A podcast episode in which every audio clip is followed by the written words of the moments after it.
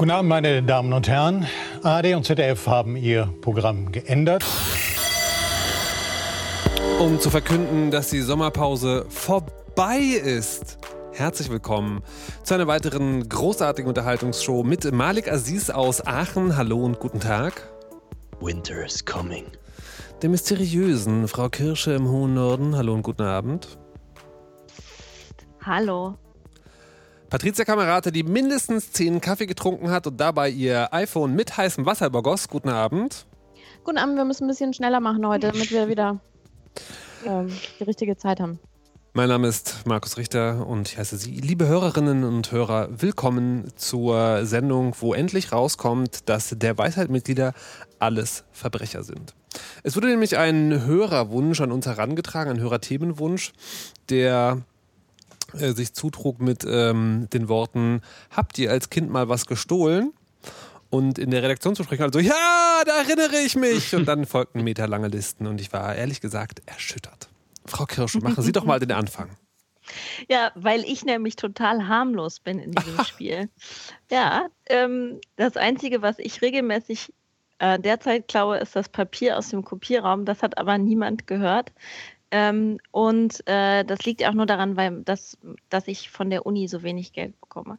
Aber ähm, äh, ich habe als Kind tatsächlich äh, mal Kaugummis geklaut oder Bonbons oder sowas, aber das war's.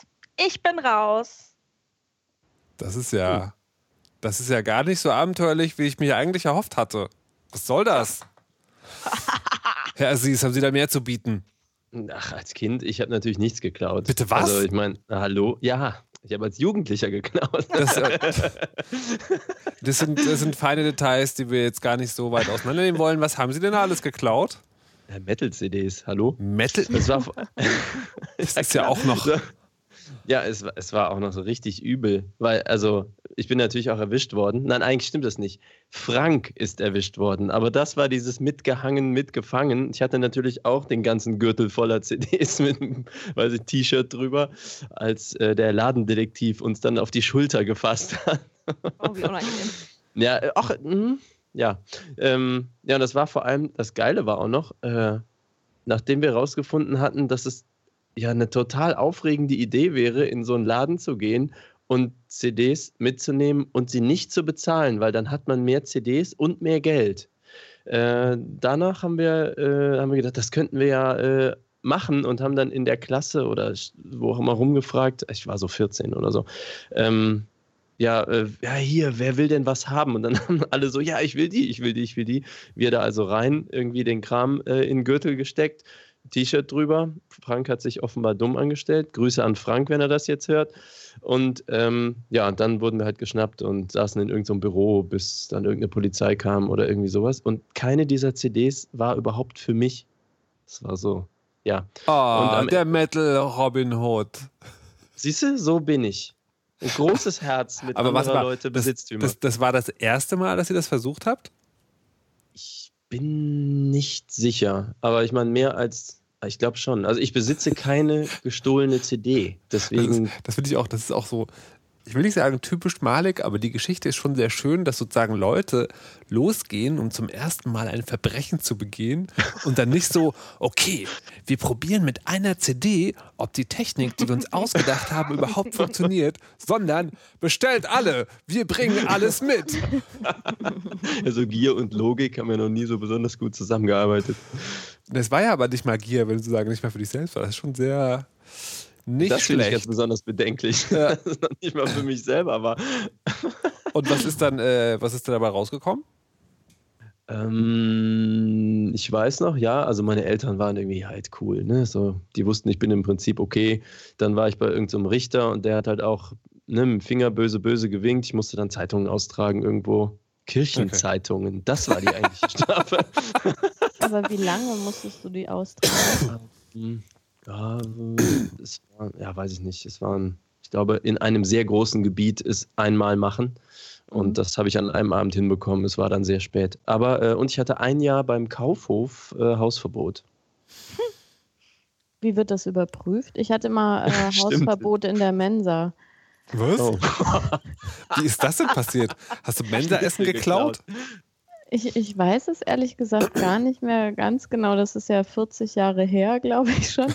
Ähm, nee, ich, ich, ich glaube, ich hatte irgendwie meinen Ausweis vergessen und ähm, dann irgendwie trotzdem drauf bestanden, nur den Studentenpreis zu zahlen und bin dann so in Streit geraten mit der Dame an der Kasse, dass Mensa-Verbot ähm, verhangen wurde. Verhangen, verhängt immer diese Verhungen. intransitiven Verben. Äh. Boah, immer diese Fremdwörter bei Grammatik. Mhm. Krass, was du alles kannst. Aber was mhm. hast du geklaut? Also ich, ähm, nach 22 Uhr hören ja die Kinder nie zu. Ne? Und ähm, also ich habe natürlich nie was geklaut, aber eine Freundin von mir, die hatte, glaube ich, ihre ganze Kindheit und Jugend einfach alles geklaut, was Taschengeld quasi nicht möglich gemacht hat. Und ich habe eine Mark in der Woche bekommen. Autos. Die Freundin hat eine Mark bekommen. Äh, stimmt, Mist. nee, also ich habe also Unmengen an Kosmetika und so Schminke und sowas alles geklaut. Und man wird ja irgendwann, ähm, also ist man enthemmt ja auch. Ne? Also ähm, am Anfang steckt man irgendwie so einen Augenbrauenstift ein und das ist total aufregend und dann noch ein Lippenstift und dann fünf Lippenstifte und dann denkt man auch, naja, man, das könnte man ja jetzt auch noch. Und das wird so ein bisschen zügellos. Und ich, ich habe dann irgendwann, ich glaube in der siebten oder achten Klasse, jemanden kennengelernt, der bei einem, bei einem, das war tatsächlich damals in Berlin, äh, bei so einem ähm, äh, Schulausflug, nee, das war aber später, weil da durften wir alleine rumlaufen, hat er eine Matratze geklaut. Bitte was? was? Also die waren wahrscheinlich einfach auch nicht gesichert, aber tatsächlich ist ja bei solchen Sachen, äh, je auffälliger man das macht, desto weniger fragt da ja. jemand nach. Und der mhm. hat damals einfach diese Matratze auf den Rücken genommen und ist aus dem Laden gelaufen. Und, und, und da hat dann? keiner nachgefragt. Ähm, dann hat er das irgendwo hingelegt. Also es war ja auf, auf Klassenfahrt, da kann man ja also nur um den Gag. Mhm. Genau, ja. Irgendein armer Mitarbeiter hat seinen Job verloren. Eine ganze Familie ist verhungert. Und das alles nur für einen Scherz. Was für Menschen sind das eigentlich? Teenager, die sich nicht irgendwie die Folgen überlegen. Und hast Nein, du dann. Also, das war bei mir, glaube ich, irgendwann echt so eine Art Sucht, eben weil, weil halt ne, Adrenalin und so. Ah, ich hatte ja sonst nichts Aufregendes am Dorf. Und wie, wie hat das aufgehört? Also auch das erinnere ich mich nicht so richtig. Ich glaube, irgendwann war so eine Grenze erreicht, wo mich, also ich, ich fand es auch, also irgendwann sinnlos, diesen ganzen Krempel mitzunehmen. Also ich, ich, ähm, ich kann tendenziell nichts mit unnützem Zeug irgendwie anfangen. Es muss auch alles ordentlich sein und seinen Platz haben und irgendwie eine Funktion haben und dann ist halt dann beim so und so vielten Lippenstift und bei der 25. Lidschatten Schattierung war dann der Reiz irgendwie auch weg. Also es war schon immer wichtig, dass es irgendwie daran gekoppelt ist, dass ich dann auch was davon habe. Ähm, das heißt, du bist nie erwischt worden? Nie. Nö. Verrückt. Das ist ja unglaublich. Aber also mich würde echt interessieren, wie das heutzutage ist. Also ob das irgendwie durch die ganzen Kameras und die ganzen RFID-Tags, die da drin sind. Und auf jedem Lidschatten klebt ja so ein vier Zentimeter großes äh, Sendeding. Also kann ich mir gar nicht mehr vorstellen, dass es so ist wie vor. Das ist ja wirklich ein paar Jahrzehnte her. Ne? Hm. Stimmt. Da muss die kriminelle Energie irgendwie mehr sein. Aber ich glaube, es sind trotzdem immer noch die 14-Jährigen, die denken, das wäre eine total originelle Idee. Ja, das glaube ich auch. Hm. Für euch übrigens mal nachgeguckt, Taten, die im Höchstmaß mit Freiheitsstrafen von mehr als fünf Jahren bedroht sind, verjähren in zehn Jahren. Puh. Okay. Läuft. Das war ja alles frei erfunden.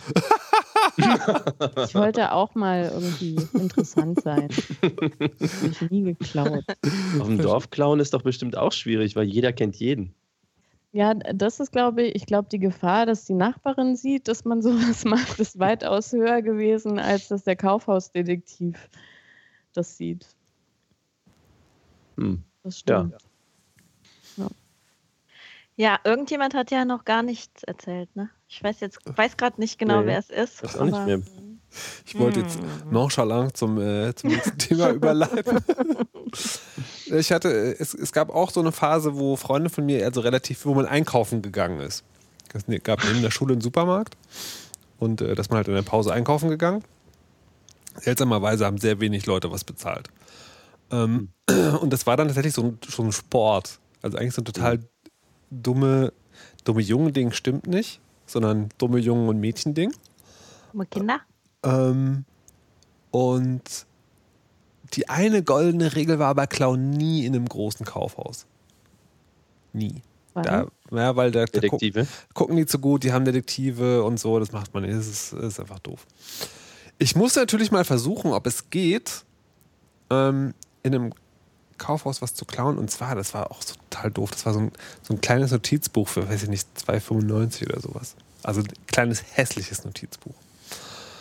Und ich habe dann sogar noch ähm, einen, äh, irgendwas beim Bäcker oder so, der auch in dem, sozusagen in dem Kaufhaus drin war, gekauft. Und da habe ich auch an der Kasse also sogar was bezahlt. Bin halt raus und da kam auch so ein, so ein äh, Detektiv auf mich zu und meinte, ah, zeigen Sie mal, was Sie dabei haben.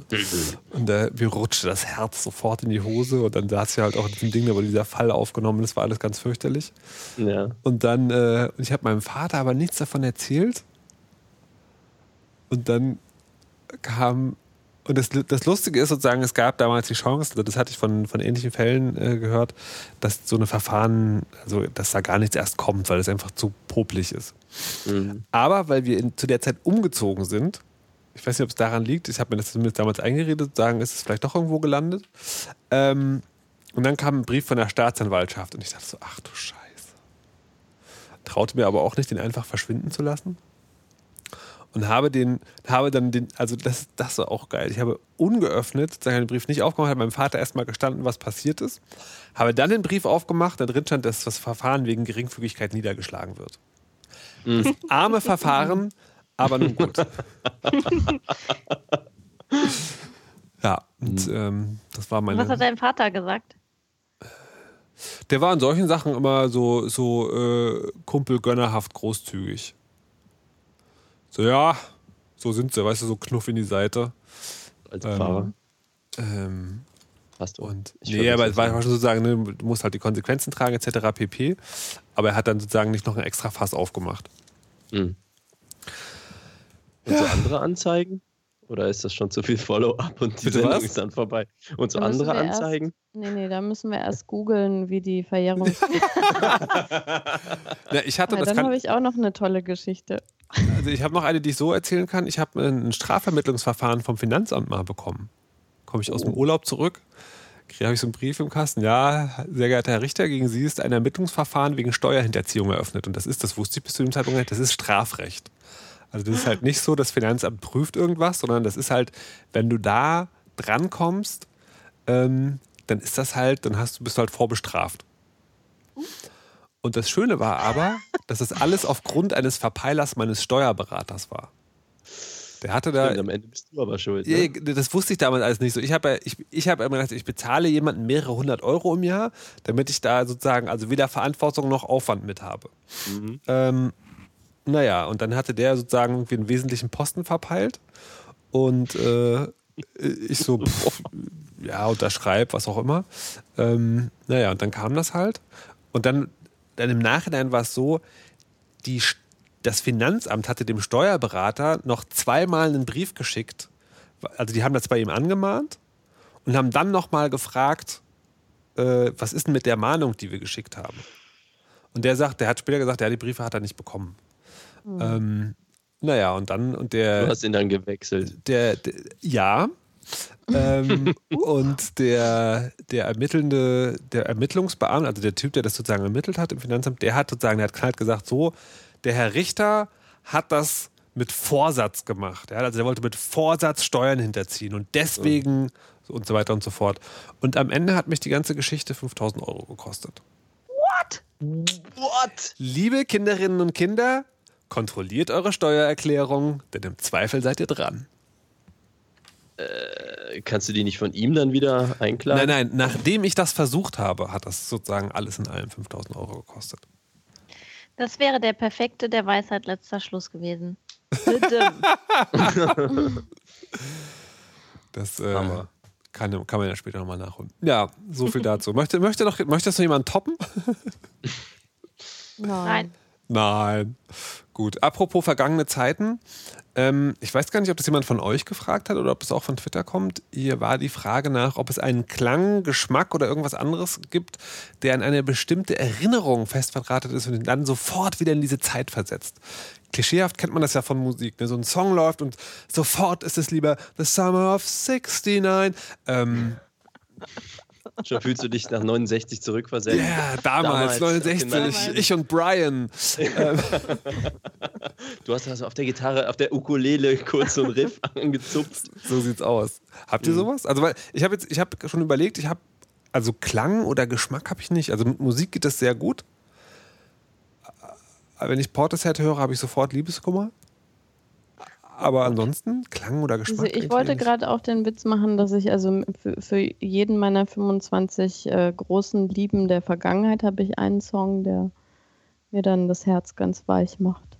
Ah, Oh. Oh. Aber ich habe das mit äh, Hubba Bubba. Kennt ihr das? Den Kaugummi? Mhm. Mhm. Cola-Geschmack. Nee, Apfel. Habe ich gekaut, als ich noch gar nicht Cola trinken durfte. Wow. Drogenkarriere. Ganz, ganz krass. Und tatsächlich gibt es ihn irgendwie ganz, ganz selten noch. Also ich habe ihn jetzt auch ganz lange nicht mehr gesehen, aber das versetzt mich sofort in meine also frühe Kindheit zurück. Und ich muss dann stundenlang versuchen, riesige Blasen zu machen, die dann in meinem Gesicht zerplatzen, die man sich dann so von der Nase runterkratzt und vom Kinn und so. Ähm, ja, das so mit, mit diesem komischen künstlichen Coca-Cola-Geschmack von Hubba Bubba. Ich krieg Gewöhnt man sofort Zahnschmerzen, wenn ich daran denke. Ich dachte, man gewöhnt sich das ab, sobald der Bart wächst. Das mit diesem vom Kinn abkratzen oder Naja, mein, mein Bart hält sich ja relativ in Grenzen. Ich rasiere ja regelmäßig. Naja, cool. Malik? Mm, Bei mir ist es eher, also ein Geruch. Ich bin eigentlich gar kein Parfümmensch oder affin so. Ich habe auch keine, nutz keine. Aber eine Ex-Freundin, die ich so Anfang 20 hatte, die hatte Sunflowers von, habe ich vergessen, Elizabeth Arden oder so. Hat auch eine hässliche Packung. Aber ähm, kein anderes Parfüm erkenne ich, aber das auf jeden Fall. Und äh, interessanterweise hat ein äh, Kumpel von mir, der sie auch damals kannte, also ich kannte den Kumpel zu der Zeit nicht, aber wir beide kannten diese Freundin. Ähm, und er hatte genau das gleiche mit ihr, mit diesem Parfum. Das so, wir hatten hier in Köln so eine Großraumdisco, äh, Rheinrockhallen, wer die noch kennt. Ähm, das heißt, da sind ohne Probleme 600, 800 Leute in einem Raum. Und es war uns beiden immer klar, wenn sie die auch da war. Wow. Und sonst bin Hat ich man doch gar noch nicht geraucht. so. ja, sagen. Ja, vielleicht hat sie viel Parfum benutzt, ich weiß nicht. Aber es war auf jeden Fall, das ist sowas, ähm, das finde ich bis heute erstaunlich und ganz selten, so einmal im Jahr oder seltener, geht jemand an mir vorbei und hat das drauf und das schnell, also es klickt sofort bei mir. Und dann bist du in dieser Disco oder wo bist du dann? Nee, so die Verbindung zu ihr. So. Bestimmt habe ich auch noch andere Sachen, aber es ist. Mir ist, mir ist äh, gerade aufgefallen, dass, äh, dass ich sozusagen, dass es doch einen Geruch gibt und zwar nach Kassler. Kassler bringt mich sofort in das Wohnzimmer meiner Großmutter. Das war Hm. also Wohnzimmer, aber auch Esszimmer. Und da gab es, äh, es gibt zwei Gerichte von ihr, die ich immer sehr gut fand. Das eine war Hackbraten mit Bohnen, aber da hat es ja nicht so den Eingeruch, aber Kassler, so Kassler mit Sauerkraut, das ist ein ganz typischen Geruch. Und wann immer ich den rieche, denke ich so, mm.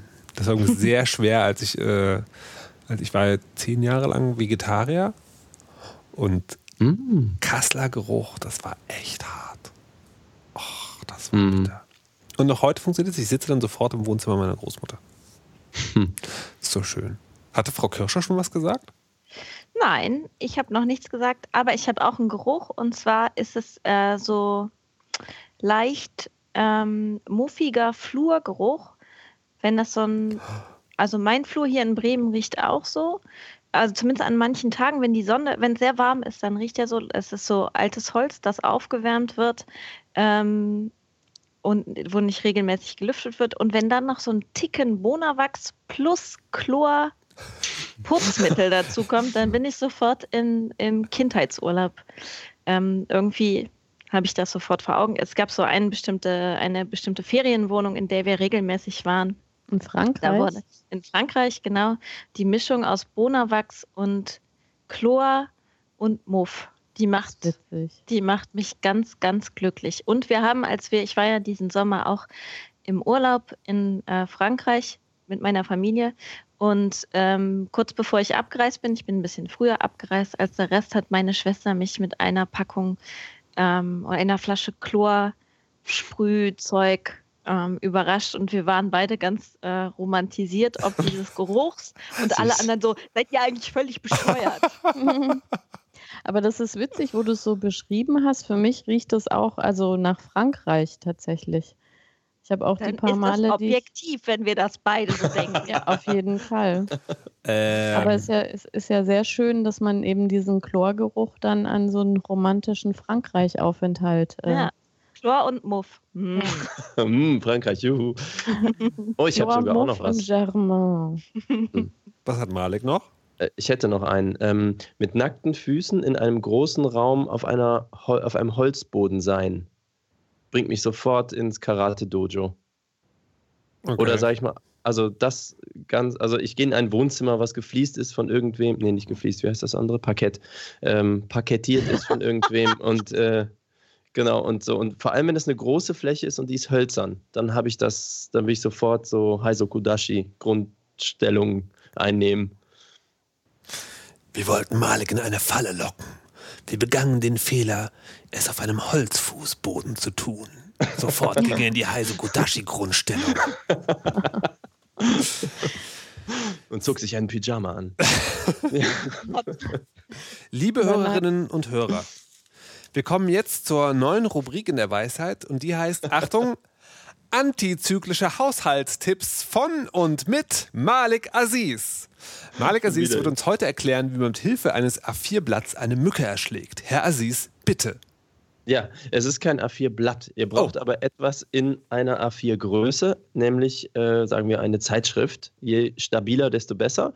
Ähm, viele wedeln dann in der Luft rum und versuchen so tennismäßig die Mücke zu erschlagen. Aber was viel besser funktioniert, ihr wartet, bis sie irgendwo sitzt.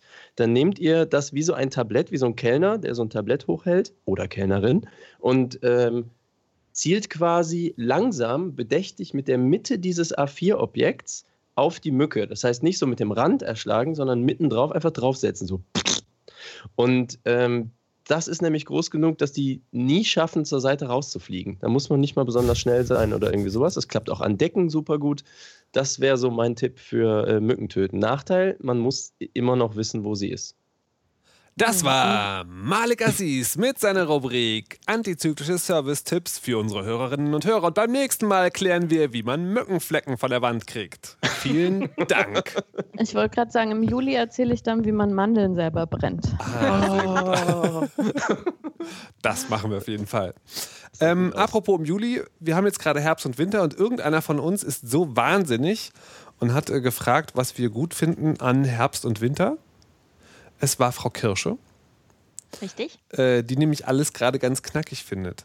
Ja, sag mal, bist du denn irre? Kackig, kackig. Kackig. Ach, kackig. Ah. Ich hätte natürlich einer angehenden Professorin der Geisteswissenschaften das Wort kackig äh, nicht zugetraut. Deswegen hat mein Gehirn das Auto korrektiert. Sozialwissenschaften, ey. Egal. Ich, äh, ähm, ab und an sage ich kackig. Und zum Herbst und Winter sage ich, du bist kackig.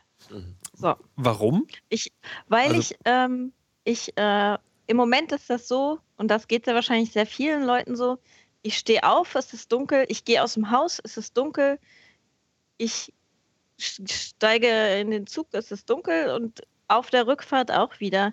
Und im Winter habe ich das Gefühl, dass meine ähm, Lebenszeit, obwohl ich, ich arbeite genauso lang wie im Sommer, aber meine, das Gefühl ist, dass meine Freizeit total verdampft wird. Und ähm, ich weiß auch, woran das liegt, äh, nämlich, dass ich tatsächlich im Winter total früh ins Bett gehe immer. Da habe ich irgendwie, ich komme abends nach Hause, ich komme zwischen 8 und 9 Uhr nach Hause und es passiert regelmäßig, dass ich quasi nur alles für den nächsten Tag vorbereite und mich sofort ins Bett lege, weil ich denke, dieses, dieses Licht hat es nicht, hat, hat keinen Wert.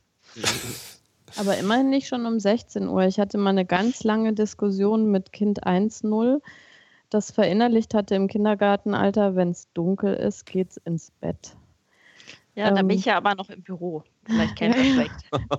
Wir waren auch noch unterwegs, aber das Kind hat verlangt, sofort ins Bett gebracht zu werden und hat dann wirklich noch lange ähm, geschimpft und gezetert, dass es nicht ins Bett gebracht wird, obwohl oh. es schon eine halbe Stunde lang dunkel war.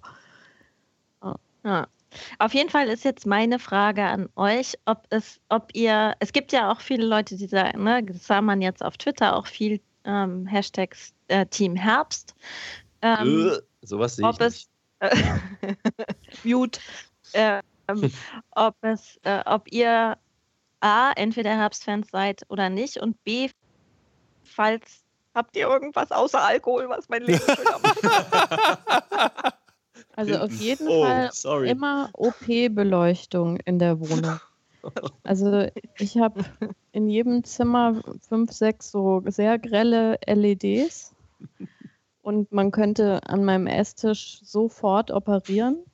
Und das hilft aber tatsächlich. Also auch so, so Lichtdimmen und Kerzen und so ein Quatsch, das kann ich sehr von abraten im Herbst und Winter, sondern das muss so richtig knallen. Ich habe auch, also morgens, wenn ich aufwache, mache ich so dieses sehr grelle Licht an, dann brennen die Augen und so und mit so ein bisschen Fantasie kann man sich dann vorstellen, dass es die Sonne, die plötzlich aufgegangen ist. Und also ich habe tatsächlich mal gehört, dass ab einer gewissen Lichtstärke das Gehirn nicht mehr unterscheiden kann zwischen Tageslicht und äh, künstlichem Licht.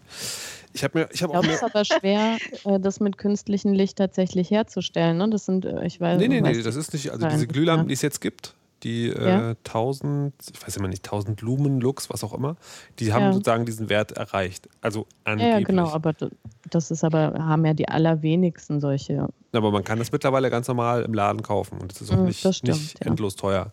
Ähm, Außerdem hört es sich ja so ein bisschen an, als würde sich das Nuff eh alle Sehnerven weg flemmen mit diesem Licht. Insofern braucht man dann eigentlich auch gar keins mehr. Nächster Level ist so mit so einem Schweißding direkt ins Auge. ähm, äh, aber ich, also ich kann, ich, äh, ich kann jetzt, nee, ich kann eigentlich deiner Frage, auf deine Frage nur ehrlicherweise antworten, nein. Ich weiß da nichts außer Alkohol. Und, und was war, und der erste Teil der Frage? Ich hab, die war ja zweigeteilt, ne? Was war der erste Teil? Ob du zu den Herbstfans gehört? Nein. Hörst. Nein okay. und nein. Also wenn es Team Altweibersommer gäbe, da wäre ich voll dabei. Aber Herbst. Ja, aber das gehört doch zum Herbst auch dazu. Nee. Also wenn ich, wenn ich eine Jahreszeit wählen müsste, die mich echt am meisten nervt, dann wäre es auf jeden Fall der Sommer. Weil ich hasse Hitze. Und so Frühling und Herbst ist doch total schön. Also bei ist ja nicht irgendwie ständig irgendwie unter 10 Grad und regnet und so. Doch. Also ich finde so Nein, das ist eine Wahrnehmungsverschiebung. Im strömenden Regen eine Stunde draußen rum. Sie, eben wollte ich dir noch einen Heiratsantrag machen, als du das mit den Kerzen erzählt hast, aber jetzt ist es wieder abgekürzt. Tja, Malik, hast du vielleicht was? Hm, nee, also ich finde vor allem, ich kann noch einen draufsetzen, so, äh, es gibt diese romantischen 2%, in denen es mal toll nach Herbstblättern duftet und noch warm ist und die Sonne hübsch aussieht oder die Wolkenformation oder der Schnee toll gefallen ist. Aber spätestens im Januar, wenn man denkt, boah, jetzt ist aber wirklich genug Winter und dann geht es noch drei Monate weiter. Boah, das ist echt scheiße. Boah. boah. Und dieses boah. Kalt, ne? Ich mag ja kalt nicht. So, äh, das. Zieh dich halt äh, halt warm an. Ne, es ist irgendwie nicht das Gleiche. So morgens ja, aus dem Bett krümeln und dann so, äh, man will die Heizung noch nicht anmachen, weil es gibt ja auch so muffige Heizungsluft und irgendwie kühle Luft ist ja irgendwie nice, bis du halt aus dem Bett kriechen musst. Das ist alles irgendwie. Ich muss ja noch nicht mal im Dunkeln zur Arbeit, aber ich kenne das noch, auch von der Schule und so. Also ich stimme da Frau Kirsche vollkommen zu. Mein Gott, was sagt Dafür des Jahres Menschen? raus. Ja. Halt Menschen, ne? Nee. Doch. Guck mal, das ist, doch ganz, das ist doch ganz logisch. Maschinen funktionieren aufgrund ihrer Siliziumbauweise in Kälte besser. Mhm. Menschen wiederum, naja, nicht so. Also ich weiß auf jeden Fall, dass ich morgens aufstehe und dann stoße ich so die, die äh, Zimmertür von meinem Schlafzimmer auf und dann fange ich erstmal an zu fluchen, bis zu dem Zeitpunkt, wo der erste Tropfen Kaffee in meinen Mund reinfließt. Weil dann habe ich ja den Mund voll. Dann kann ich. Könntest du nicht so und eine. im So eine Sommer singst du den ganzen Weg bis zum Kaffee? Naja, singen wäre jetzt vielleicht auch ein bisschen drüber, aber auf jeden Sie, Fall. tö sie tötet keinen auf dem Weg. Naja, ich muss auch zugeben, ich bin zumindest verweichlicht. Ich habe ja ganz lange wirklich eigentlich so frühestens im Februar angefangen zu heizen. Ähm, aber ich habe dieses Jahr tatsächlich die Idee gehabt, ich könnte im Bad auf Stufe anderthalb, also ich wollte jetzt nicht übertreiben, Hm. ähm, heizen. Und das finde ich morgens tatsächlich auch ganz schön, dass man nicht äh, in den Raum kommt und erstmal die Eisblumen vom Fenster kratzt und so, sondern dass es so wirklich schön warm ist. Und das, äh, also für unsere Verhältnisse. Und das Witzige ist, also ich habe letzte Woche ähm, auch im Kinderzimmer auf Stufe 1 geheizt was dann zur Folge hatte, dass die Kinder sofort äh, ihre Strumpfhosen ausgezogen haben und nur noch in Unterhemden rumgelaufen sind, weil quasi deren Wärmeempfinden so völlig verwirrt war. Jetzt ist hier Hochsommer und ähm, sie können jetzt Party machen. Wollte der Also? Brasilianer. Oh, sorry. Äh, äh, ich wollte nur fragen, was hat dich dazu bewogen, die Heizung anzumachen? Dass die Gäste immer so, Blau im Manche- Gesicht sind. Manche Leute besuchen mich dann auch gar nicht mehr oder die setzen sich dann, wenn die neugeborene Babys haben, dann setzen die sich immer so demonstrativ vor die Heizung und frieren und so. Und, aber also ja, also sehr gute Freundinnen, die mich schon so zehn Jahre kennen, die haben es dann auch mal angesprochen, haben gesagt, na ja, vielleicht wenn wir am Wochenende kommen, wir bringen ja auch Kuchen, dann könntest du in einem Zimmer vielleicht heizen.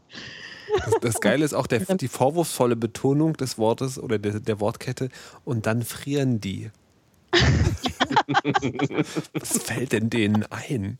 Dann Ich habe sogar schon so, einfach. also bevor ich geheizt habe, habe ich so extra Gästesocken mir äh, angeschafft, die, die ich dann immer überreiche, die auch immer sehr dankbar angenommen werden. Ich hätte gern zwei sagen. Paar, ein noch, eins noch für die Hände. Ja. Und dann nochmal Größe 98 für den Kopf. Ich finde, der Gästesocken ist das, das turnt mich so dermaßen ab. Da bin ich, bin ich sofort raus. Sowas ähnliches wie Gäste-Kondome, oder? ja, da friere ich lieber mit, mit, Würde und Haltung. Ja, das ist ja, was ich eigentlich auch will. Nicht solche verweichlichten Menschen, die so Flauschsocken tragen müssen und wollen, dass ich heize. Ja, nur Kampftaucher kommen bei dir in die Wohnung. Ja. Oh mein Gott. Ich, ich wollte der brasilianischen Freundin mal was Gutes tun, letztens, also vorgestern, glaube ich, und äh, halt heizen. Und äh, ja, das, die Heizung lief einfach nicht. Ich drehe auf fünf, nichts passiert. Da, scheinbar ist, also unsere Vermieter sind der Meinung, dass abends scheinbar man keine Wärme braucht. Dann haben wir es wieder gelassen. ja, für sie ist alles unter 20 Grad halt tiefster Winter. Es ist, äh, ich weiß gar nicht, wie sie es in Deutschland aushält. Ja, aber ich finde ja, aber tatsächlich, mich fasziniert ja dieser Anspruch, den haben ja wirklich viele, dass man halt immer im T-Shirt rumlaufen kann. Ich finde das so wirklich ein bisschen komisch, dass man auch im Herbst und Winter irgendwie die Wohnung so warm haben will, dass man eben im T-Shirt rumlaufen kann, weil ich, ich Mein so, ja, Jahreszeiten Problem- sind auch schön. Mein Problem ist da allerdings, ich kann, also bei unserer Heizung geht es nicht, oder beziehungsweise ich habe kein Wärmeempfinden, das so funktioniert, oder unsere Heizung ist kaputt. Also ich, ich habe es noch nicht geschafft, sozusagen die Heizungseinstellung zu entdecken, in der es mir in einem normalen Pullover angenehm warm ist. Sondern mit der Heizung kriege ich nur hin, ich habe einen Pullover an und ich friere total oder ich habe ein T-Shirt. Aber dazwischen ist irgendwie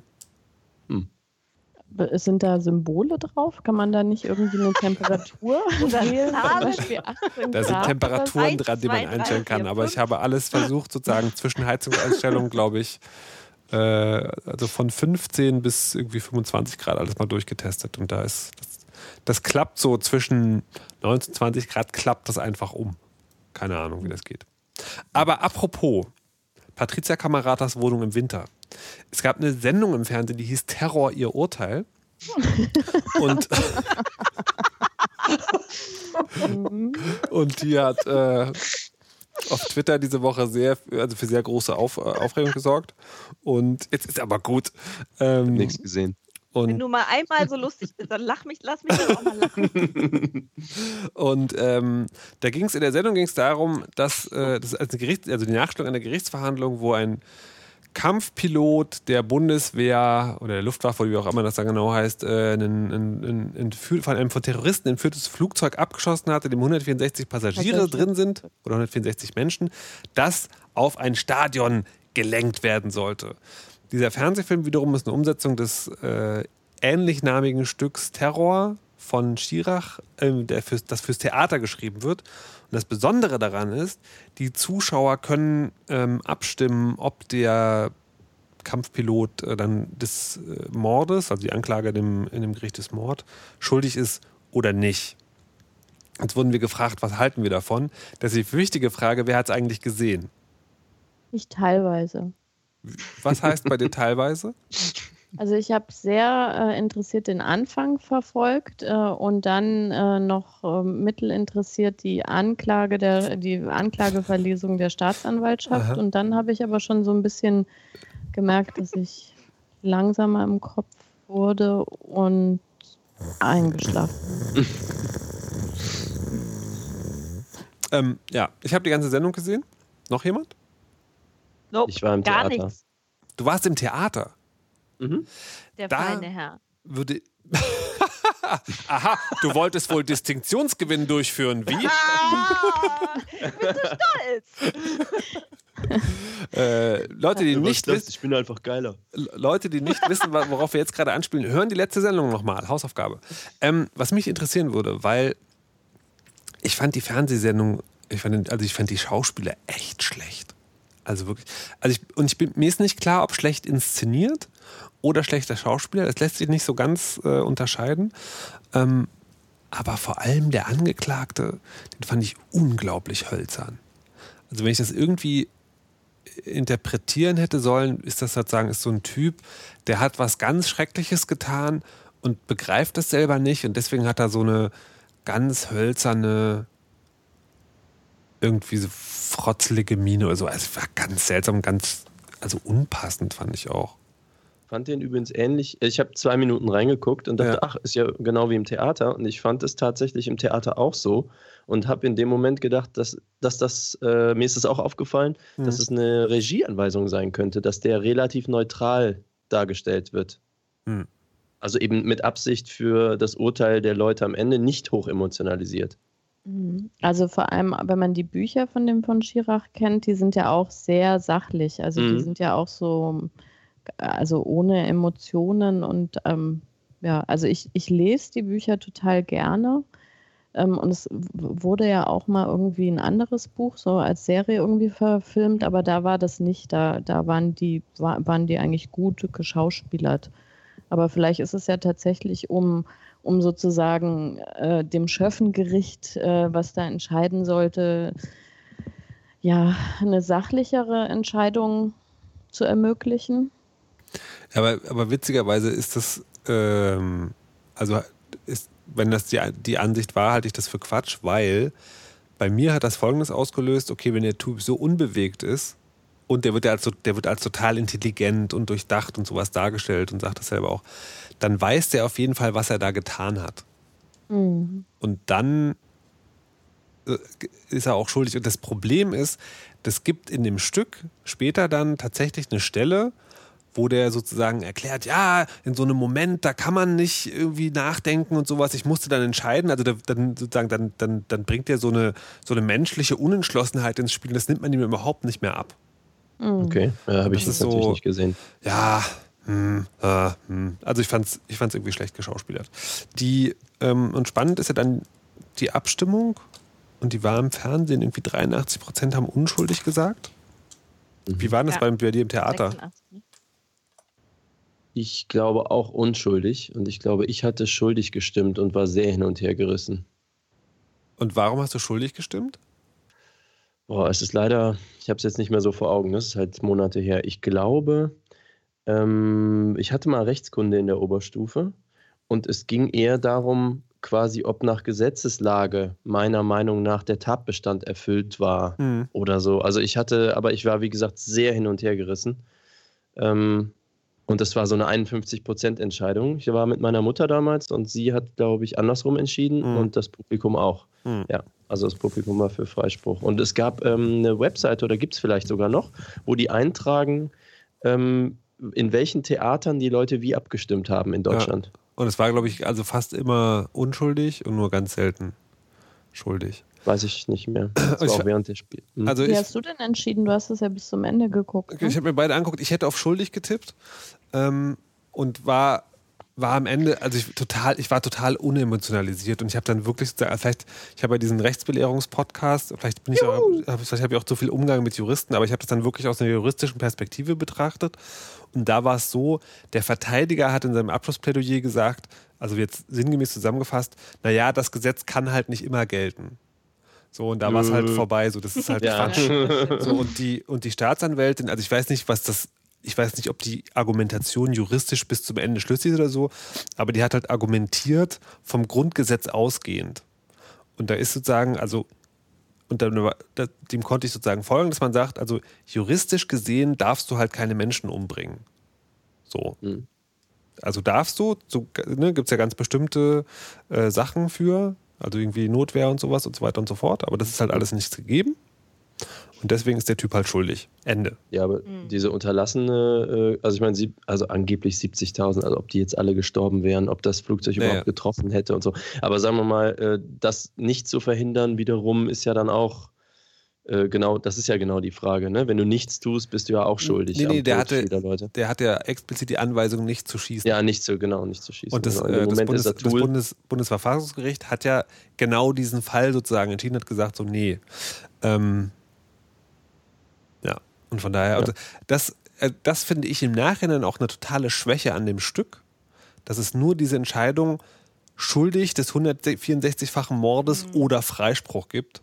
Mhm. Und das, das halte ich halt für Quatsch, weil ich glaube, in so einem Ding würde der wahrscheinlich auf irgendwie mehrfachen Totschlag oder sowas, da, da gäbe es dann irgendeine so eine riesenlange Diskussion, was jetzt ist.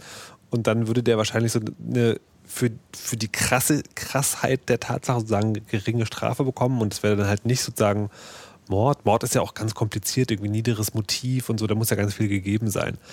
Und von daher fand ich interessantes Thema, Umsetzung eher schwach. Hattest du von dem Fischer, von diesem Richter, Dr. Ja, Thomas Fischer, äh, der hatte da reagiert drauf? Ja, der hat irgendwie eine sechsseitige Kolumne, glaube ich, geschrieben. Also ich hatte nur so einen kurzen Videos, so ein Videosnippet äh, gesehen. Ja, das ist das Problem bei dem ist, dessen Tonfall ist auch immer so, äh, so, also so überbordend. Er hat so oft auch schon Unsinn erzählt, dass ich das nicht so ganz ernst nehmen kann, was der schreibt. Ähm, und von daher, mich würde tatsächlich sozusagen mal von einem Juristen interessieren, was, was die davon halten. Also A, Hm, vielleicht die, kennst du einen. wie man, ja, aber das, Aber äh, Straf- ich, äh, ich, könnte, ich könnte den Hönig mal fragen, ob der dazu was sagen will, aber das ist halt schon sehr, na egal. Also ich finde es halt Mhm. interessant, aber ich fand die, Umwächt, die Umsetzung fand ich halt schwach. Und wenn ich das richtig verstanden habe, also ich habe dann blöd wie ich bin, äh, hart aber fair Teile geguckt, Mhm. bis ich es nicht mehr ausgehalten habe. Ähm, und ähm, das, was du jetzt quasi beschreibst für den Fall, also entweder schuldig am, am Tod von, wie ich habe ich vergessen, wie viele Menschen oder unschuldig, das war ja letztendlich auch, also diese absolute Hölz, natürlich Überhöhung äh, oder Überzeichnung des Falles, das scheint sich ja in der Sendung dann eben auch ähm, oder war war auch mein Eindruck, zieht sich da fort. Ne? Also, dass das ein hypothetisches Szenario ist, wo niemals aus guten Gründen ein Volk drüber wird abstimmen dürfen, ob jemand Ja, ja. schuldig ist oder nicht. Auf einmal, äh, nee, das machen wir nächstes Jahr so. Und also ich fand das wirklich, fand das äh, in zur, zur jetzigen Zeit so dramatisch, dass es nicht mal, also der Plasberg es nicht geschafft hat, die Politikerinnen und Politiker es nicht geschafft haben, wieder in die Abstraktion zu gehen und zu sagen, ey Leute, das ist aber, das, das war ein Film, ne? So. Ja. Ähm, Mhm. das, das hat mich, also hat mich schon vorher daran gestresst und dann in der Aufbereitung. Also wenn man sowas doch zeigt und wenn man dem Fernsehzuschauer und der Fernsehzuschauerin die Macht gibt, darüber zu entscheiden, dann muss man das quasi pädagogisch rahmen und, äh, und die Leute an die Hand nehmen hinterher auch und nochmal äh, und darüber sprechen und, und, und nicht populistische Kackscheiße hinten dranhängen. Also da, ich war, uh, Aber ist Plasberg nicht eh schon weit entfernt von hart aber fair? Ja klar, aber dann muss er, dann darf das, also wenn das, wenn die ARD sowas ins Programm nimmt, und da gab es ja auch schon, ich meine, seit Monaten wird darüber geschrieben, wie gefährlich das ist, ob das nicht dumm ist, das zu machen, ähm, was darüber für Subtext quasi signalisiert wird. Ähm, und dann Mhm. dann erwarte ich da verantwortungsvolles, äh, verantwortungsvollen Umgang, mhm. gerade mhm. von einem öffentlich-rechtlichen Sender. Ja, ja du, also dumm finde ich das nicht. Also ich glaube, es ist der falsche Stoff. Also das, das Problem ist so ein bisschen, ich muss jetzt natürlich meine eigenen Arbeitgeber im Schutz nehmen. nee, also das mhm. Problem, äh, was ich glaube, was das Problem ist, ist, dass sie den Schirach, das Schirach-Stück genommen haben. Ich glaube, die hätten sich eine eigene Inszenierung ausdenken sollen. Warum? Und weil das schlecht ist. Weil sozusagen, weil, also auch nach dem, was du jetzt von einem Theaterstück erzählt hast, alles, was an dem Ding nicht stimmt, stimmt nicht, weil das in dem Stück so geschrieben ist. Und das ist sozusagen, anscheinend war das eine getreue Umsetzung. Und also ja, die Verantwortung liegt natürlich bei dem Sender, das sozusagen das Stück auszuwählen, das umzusetzen und dann sozusagen die Talkshow, die ich mir nicht angeguckt habe, die aber anscheinend nicht so gut gewesen ist. Ähm, äh, ja. Der Schirach ist ja Jurist, ne? Ich, find, ich mhm, ja. wundere mich eigentlich, also ich, ich kann nicht beurteilen, was da stimmt oder nicht stimmt. Und ich kenne es, wie gesagt, nur aus dem Theater. Ich fand es beeindruckend und interessant als Gedankenspiel. Ähm, mich würde wundern, ich meine, grobsachliche Fehler würde der doch wissen. Aber das ist ja die Frage, ob man das in Kauf nimmt, um quasi, also mhm. die Abstraktion, also quasi die Komplexität so weit zu reduzieren, dass man da geistig einigermaßen auch äh, mitkommt, tatsächlich. Ja, also das würde mich interessieren, falls Markus tatsächlich jemanden auftriebe, der dazu was sagen würde, da wäre ich äh, doch wirklich mhm. interessiert höchst interessiert. Frau, Frau ich Becky. Ich glaube alleine schon, dass sowas ja niemals in einem Prozesstag verhandelt wird. Ja, hoffentlich. Ja, okay. ja, ja, aber das ist auch Komplexitätsreduktion, ne? Ja. weil wahrscheinlich nimmst du dir ja einen ganzen Tag Zeit, um irgendwie ein bestimmtes Detail äh, zu beurteilen. Und gerade wenn es dann ein Schöffengericht ist, also ich habe überhaupt gar keine Ahnung, aber ich denke, da müssen die Leute ja auch auf eine gewisse Art und Weise herangeführt werden, ähm, an die Art und Weise, wie man da überhaupt zu einer Entscheidung kommen kann. Ich glaube aber, ähm, das ging in einem 90-minütigen Film. Bitte? Ich glaube aber, das ging in einem 90-minütigen Film. Dass man das mit aufnimmt als Thema, oder wie? Dass du den auf eine Art und Weise gestaltest, dass, ja, dass sozusagen das eine Entscheidung dann, äh, dass da klar ist, welche Entscheidung man da trifft. Hm. Ja, also wie gesagt, man muss ja wahrscheinlich ziemlich viel immer weglassen, um, um da das eben zu ermöglichen und das dann eben auf diese Länge dann auch einzuschrumpfen. Aber ja, also ich, ich glaube, dass der Anspruch da überhaupt gar nicht war, das sozusagen juristisch korrekt irgendwie darzustellen, sondern das als Gedankenexperiment sozusagen nachvollziehbar zu machen. Nee, aber das war das Problem. Das ist halt nicht nachvollziehbar. Weil wenn das das Ziel gewesen wäre, dann hätte man das Gedankenexperiment so aufbauen müssen, dass die Grundsätze darin äh, sozusagen enthalten sind. Und selbst das hat von dem, was ich jetzt an Kritik daran gehört habe, nicht richtig funktioniert. Mhm. Ähm, Frau Becky, die diesen Themenvorschlag per Twitter eingereicht hat, hat noch gesagt, der äh, Prantl-Text in der Süddeutschen, glaube ich, äh, den solle man lesen. Den solle man dazu lesen. Der sei besser als der vom Fischer. Kann ich, wenn ich es nicht vergesse, beides in den Shownotes verlinken. Dir. Tja. Ja, also das Problem, ja. Egal. Hm. Ähm, ich möchte noch zu einer anderen Sache kommen, die auch mit Politik zu tun hat wo gar nicht so viele Leute, also wo sich möglicherweise nicht mal so viele Leute für interessieren, wie diese Sendung gesehen haben. Und das finde ich ein bisschen gruselig. Am Freitag ist nämlich das BND gesetzt in äh, zweiter und dritter Lesung im Bundestag und danach sozusagen so gut wie sicher. Und das BND-Gesetz, äh, habt, habt ihr Snowden und so habt ihr mitbekommen, oder? Ja. Ihr habt auch mitbekommen, was dem Bundesnachrichtendienst vorgeworfen wurde. Was meinst du konkret? Na, alles. Also irgendwie Abhören von Leuten, Abhören von Ausländern, Zusammenarbeit mit ausländischen Geheimdiensten. Mhm. Äh, möglicherweise sind Drohnenmorde mit, unter Mithilfe des BNDs gemacht worden. Wir werden alle überwacht, etc. etc. Also die, diese Ja. ganzen Nummern. Und das BND-Gesetz, sozusagen, und, und das BND, das BND-Gesetz, das kommt, ist sozusagen Teil dieser Snowden-Entwicklung. Und was das macht, ist, das legalisiert einfach alles, was der BND bis jetzt gemacht hat und nicht machen durfte.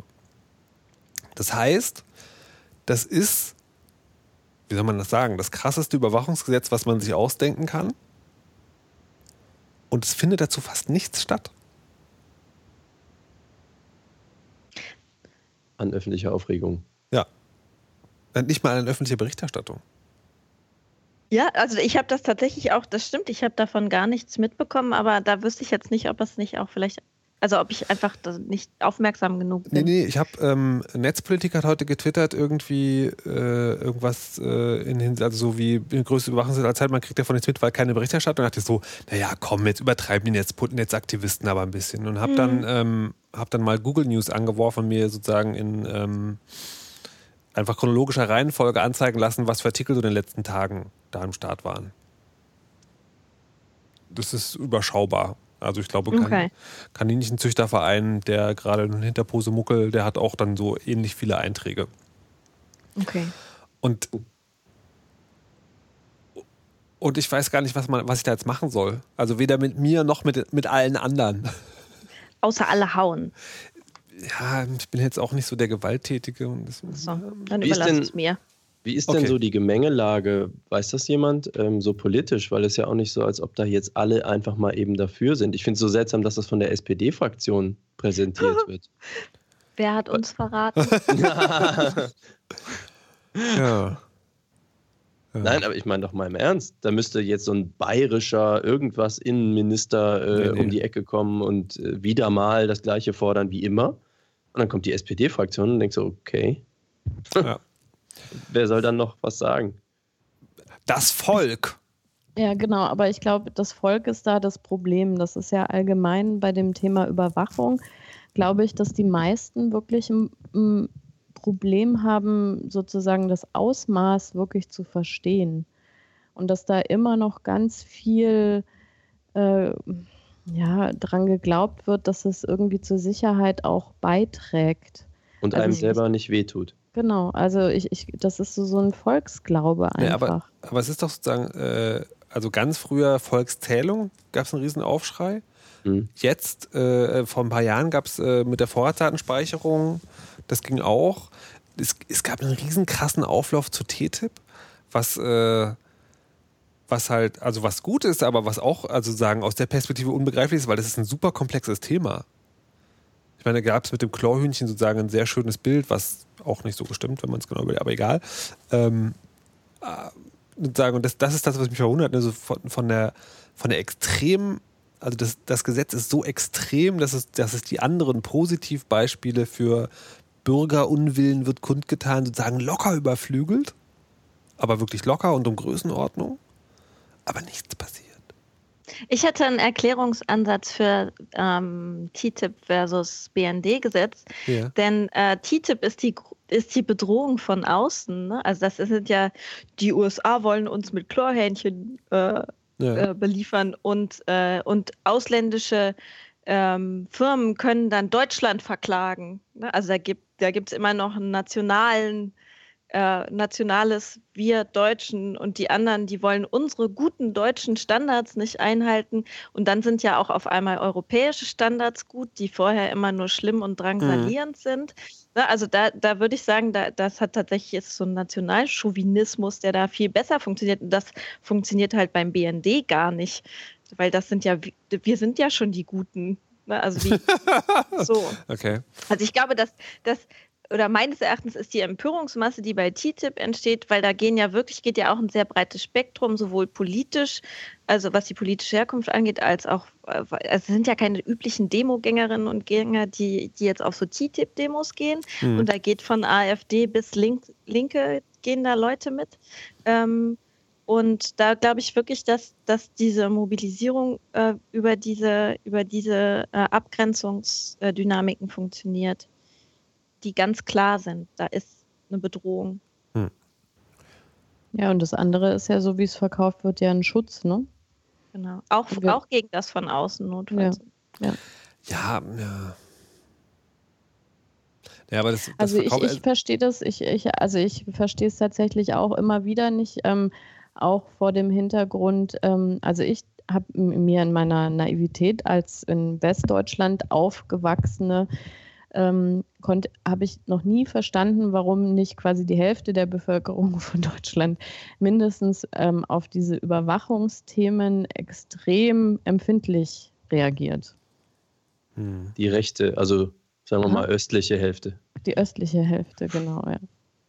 Also wenn man sich quasi in, in, in einer Lebensspanne da schon rausgewunden hat und befreit hat, glaube ich, ist das nochmal eine ganz andere, also hätte ich gedacht, ist es eine ganz andere Geschichte, als eben, ne, dass man relativ frei immer lebt und wenig eingeschränkt ist und eben nicht äh, durch also solche Mechanismen auch die persönlichen Auswirkungen von sowas erlebt hat am eigenen Leib. Also das, das ist mir völlig rätselhaft, also dass es da nicht ja wirklich massiven Protest gibt. Weiß eigentlich jemand, ob äh, das Bundesverfassungsgericht da, äh, Ja, ich also, meine, die also haben ja schon, alle rechnen Ja. damit, dass es darf, sozusagen davon äh, kassiert wird. Das ist, sozusagen, das, das ist auch ein bisschen ein Problem, man, dass, dass die Gesetzgebung in Deutschland, was also gerade was den ganzen Überwachungskram angeht, sozusagen, äh, dass da die Stimme der Vernunft das Verfassungsgericht ist und nicht, nicht die Politik. Ja. genau. Also sie pushen eigentlich immer zu weit und gucken, was sie dann davon durchkriegen. Ja, das ist äh, das Unsagbare sagbar machen. Ich bin ein bisschen frustriert, liebe Leute. Ja. Ich auch. Mhm. Das ist auch frustrierend. Ich hätte deswegen noch eine zum Schluss wahrscheinlich ähm, entspannendere Frage. Hoff hoffentlich. Ich weiß es nicht. Vielleicht reite ich mich jetzt auch gerade total rein. mir, ist, mir ist in den letzten Tagen und Wochen vermehrt ein blauer Kringel-Emoji aufgefallen. Das ist also gut. eine, so eine Emoji-Tastatur, den man halt machen kann. Und der ist jetzt irgendwie, also ich übertreibe jetzt mal journalistisch, überall. ähm, und ich, äh, nachdem ich irgendwann mal gelernt habe, dass die Aubergine gar nicht so harmlos ist, wie ich immer dachte, wofür steht der blaue Kringel? Aber jetzt will ich was über die Aubergine wissen. Die Aubergine Ich ist ein auch. Penis. Und wurde äh, von, von, von Schwulen, äh, glaube ich, vor allen Dingen, meine ich, Homosexuelle, haben das benutzt auf Instagram. Jeder macht das. Äh, Auf Instagram gibt es nicht mehr das Hashtag Aubergine. Also das Hashtag Aubergine, weil das halt Penis heißt. Aber jetzt, was ist der blaue Kringel? Oh nein, ich wollte unbedingt noch lernen, was der blaue Kringel ist, aber nein, es ist zu spät. Die Sendung ist vorbei. Ich danke allen Hörerinnen und Hörern für ihre Geduld. Bitte schreibt mir in die Kommentare, was der blaue Kringel ist. Ich verabschiede mich an dieser Stelle schon einmal von Malek Aziz und Frau Kirsche und bitte, wie immer, Patricia Kamerata um der Weisheit letzten Schluss. Der Weisheit letzter Schluss ist diesmal, vergesst den Turing-Test. Um rauszubekommen, ob jemand eine künstliche Intelligenz oder ein Mensch ist, fragt, ob der heizt. Terror!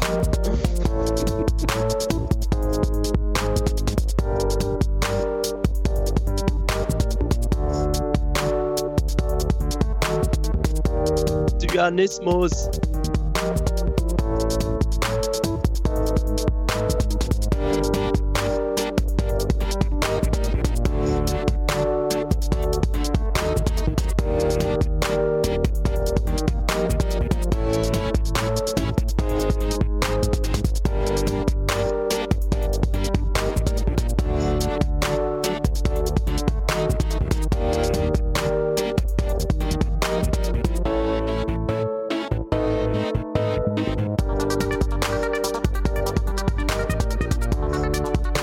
Ist das blaue Wollknäuel von Herrn Lano auf Puerto Partida. Und äh, Herr Lano ist eine Figur, ähm, der sitzt irgendwo, hat so einen Wollladen und der immer, wenn man reinkommt, also wenn der Spieler durch die Tür kommt, dann si- sitzt er da, ein blaues Wollknäuel zwei blaue Wollknäuel, zählt halt Wollknäuels und immer wenn man reinkommt, wird der unterbrochen. Jetzt haben sie mich durcheinander gebracht. Jetzt muss ich wieder ganz von vorne anfangen. Und zählt halt immer diese Wollknäuels. Und daraus hat sich halt so ein Meme entwickelt, dass halt äh, die Zyanisten, weil alles so, äh, also irgendwie ging es um Cyan, Blau, Wollknäuel ist jetzt so synonym. Und äh, dann geht es halt um diese Wollknäuel. Und dann hat irgendwer angefangen, das eben in dem Emoji auszudrücken. Also es hat Puerto Partida Bezug.